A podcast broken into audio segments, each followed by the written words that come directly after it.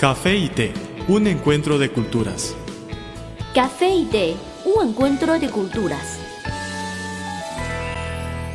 Están escuchando Café y té, un encuentro de culturas. Lola y Carmen les reiteramos nuestro agradecimiento por este tiempo en el que nos permiten acompañarles, ya sea a través de la onda corta o por internet. Hoy seguimos platicando sobre la nueva tendencia que existe entre los adolescentes chinos de estudiar en el extranjero.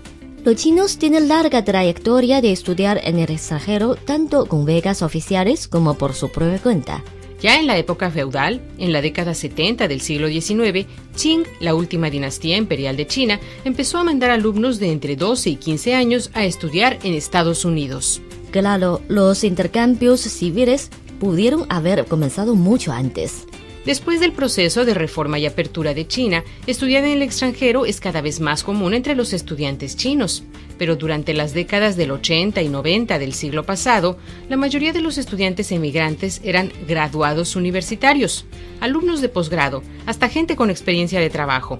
No eran comunes los estudiantes emigrantes adolescentes. En comparación con los anteriores estudiantes emigrantes, esta nueva tendencia muestra nuevas características hay más alumnos sobresalientes que se van a seguir sus estudios en las mejores universidades del mundo. Y los que salen del país tienen una edad menor en comparación con generaciones anteriores. Según estadísticas del Ministerio de Educación de China, en el año 2009, más de 849 estudiantes decidieron no participar en el examen de ingreso a la universidad en China, el Gaokao, y para 2010 esa cifra se elevó a un millón entre estos, más de 200.000 lo hicieron porque querían estudiar fuera del país. Ahora, cada día más alumnos que terminan la preparatoria, especialmente los más talentosos de las escuelas más famosas, quieren estudiar en el extranjero, lo que se ha convertido en un verdadero fenómeno social. ¿Cuál es el motivo de esta situación? ¿Por qué tantos jóvenes están dejando de lado la posibilidad de ingresar en las mejores universidades chinas y optan por estudiar fuera del país? Había una vez una taza de café que rondaba sola por la barra de un restaurante. Pero un día apareció una taza de té y ambos se hicieron amigos. El encuentro de dos culturas se tornó en una mezcla de diversión. ¡Eh, eh! Y conocimiento. Esto es Café y Té, un encuentro de culturas.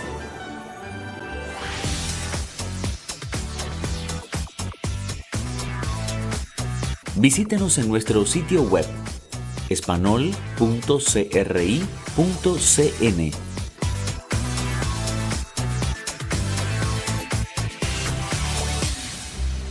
Hola a todos los amigos de Café y Té, un encuentro de culturas. Gracias por continuar con nuestra señal. Hoy les proponemos dar seguimiento a la plática sobre la nueva tendencia entre los adolescentes chinos de estudiar en escuelas y universidades extranjeras.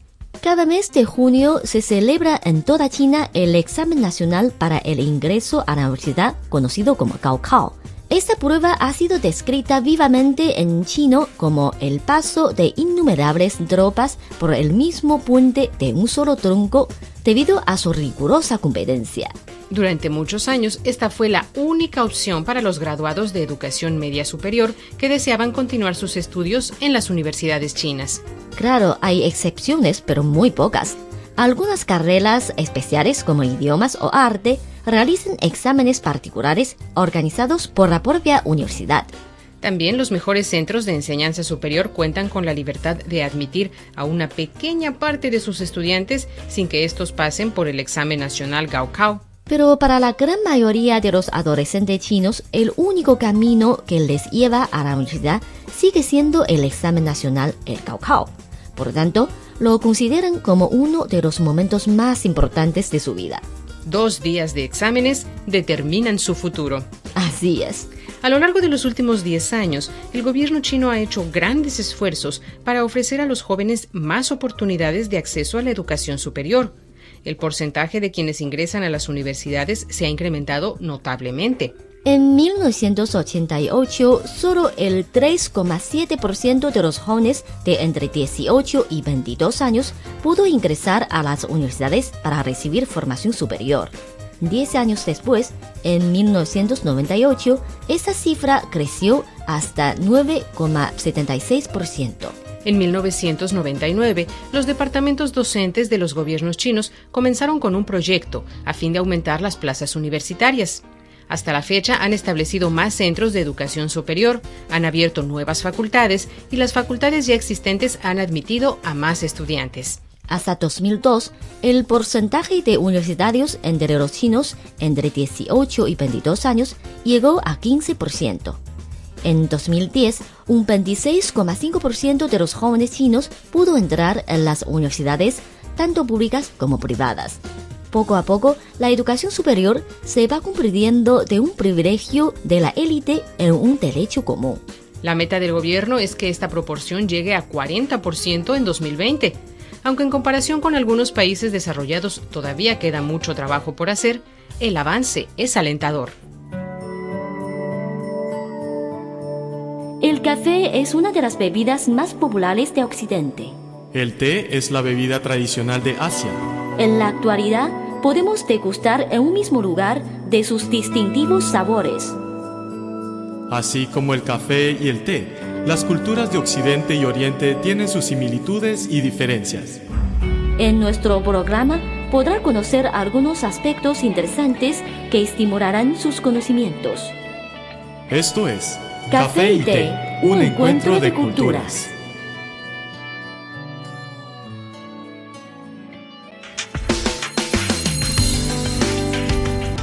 Visítenos en nuestro sitio web espanol.cri.cn.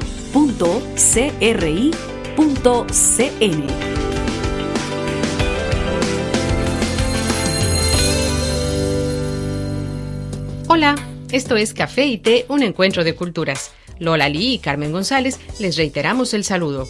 Hoy hablamos sobre una nueva tendencia entre los adolescentes chinos, estudiar en el extranjero. Anteriormente destacamos un dato muy ilustrativo sobre el desarrollo de la enseñanza superior de China. El porcentaje de jóvenes chinos universitarios entre 18 y 22 años aumentó de 3,7% en 1988 al 26,5% en el 2010. Sin embargo, el dilema entre la gran cantidad de alumnos que se gradúan cada año de educación media superior y el relativamente limitado número de universidades sigue existiendo, y el desequilibrio respecto a los recursos educacionales es todavía un serio problema. En las partes más desarrolladas del país, como el este y el sur, el porcentaje es más alto, mientras en el centro y el oeste más bajo. Y existe una gran diferencia entre las ciudades y el campo. Todo esto resulta en una dura competencia entre los graduados de las escuelas secundarias.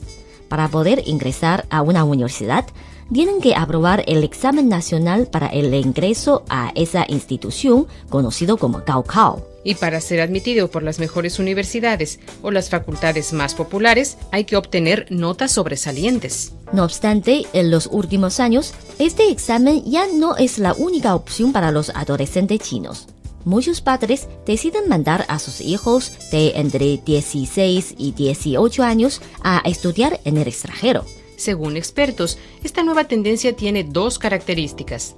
En comparación con los estudiantes emigrantes anteriores, los que salen del país en los últimos años son de mejor calidad y de menor edad. Ya no salen de China para estudiar en cualquier universidad que ofrece diplomas, sino que buscan entrar en las mejores, como las universidades de Ivy League, Harvard, Yale, Columbia, Princeton.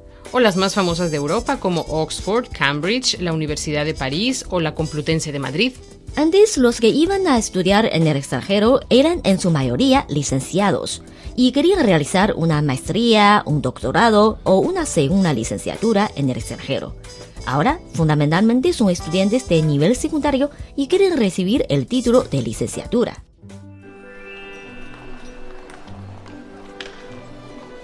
Había una vez una taza de café que rondaba sola por la barra de un restaurante. Pero un día apareció una taza de té y ambos se hicieron amigos. El encuentro de dos culturas se tornó en una mezcla de diversión. ¡Eh, eh! Y conocimiento. Esto es Café y Té, un encuentro de culturas.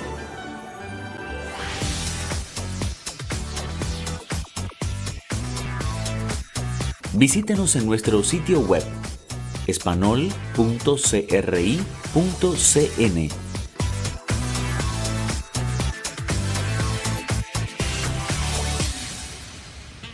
Están en sintonía con Café y un encuentro de culturas. Carmen González y Lola Lee les reiteran el saludo. Nos gustaría recordarles que cualquier contenido que prefieran compartir o recomendarnos pueden enviárnoslo por email o por correo. Y también en nuestras redes sociales. En Facebook nos encuentran como Radio Internacional de China y en Twitter síganos como arroba CRI Español. Con muchísimo gusto recibiremos sus sugerencias y comentarios. Aquí tienen nuestras vías de contacto.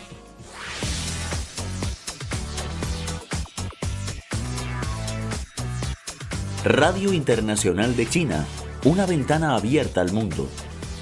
Nuestro correo electrónico es spa.cri.com.cn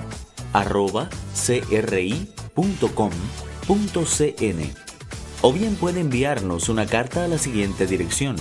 Departamento de Español, Radio Internacional de China, Avenida Shichinshan 16A, Código Postal 1040, Beijing, República Popular China.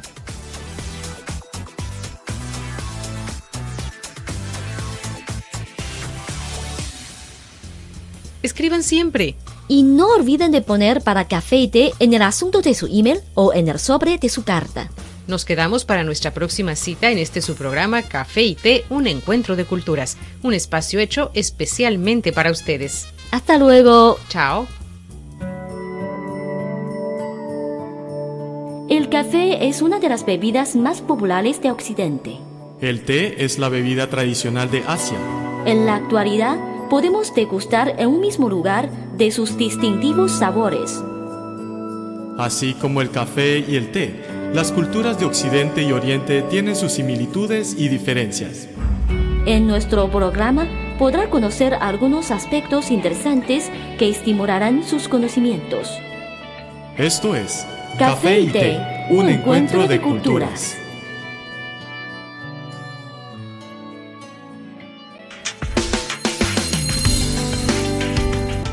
Visítenos en nuestro sitio web espanol.cri.cn.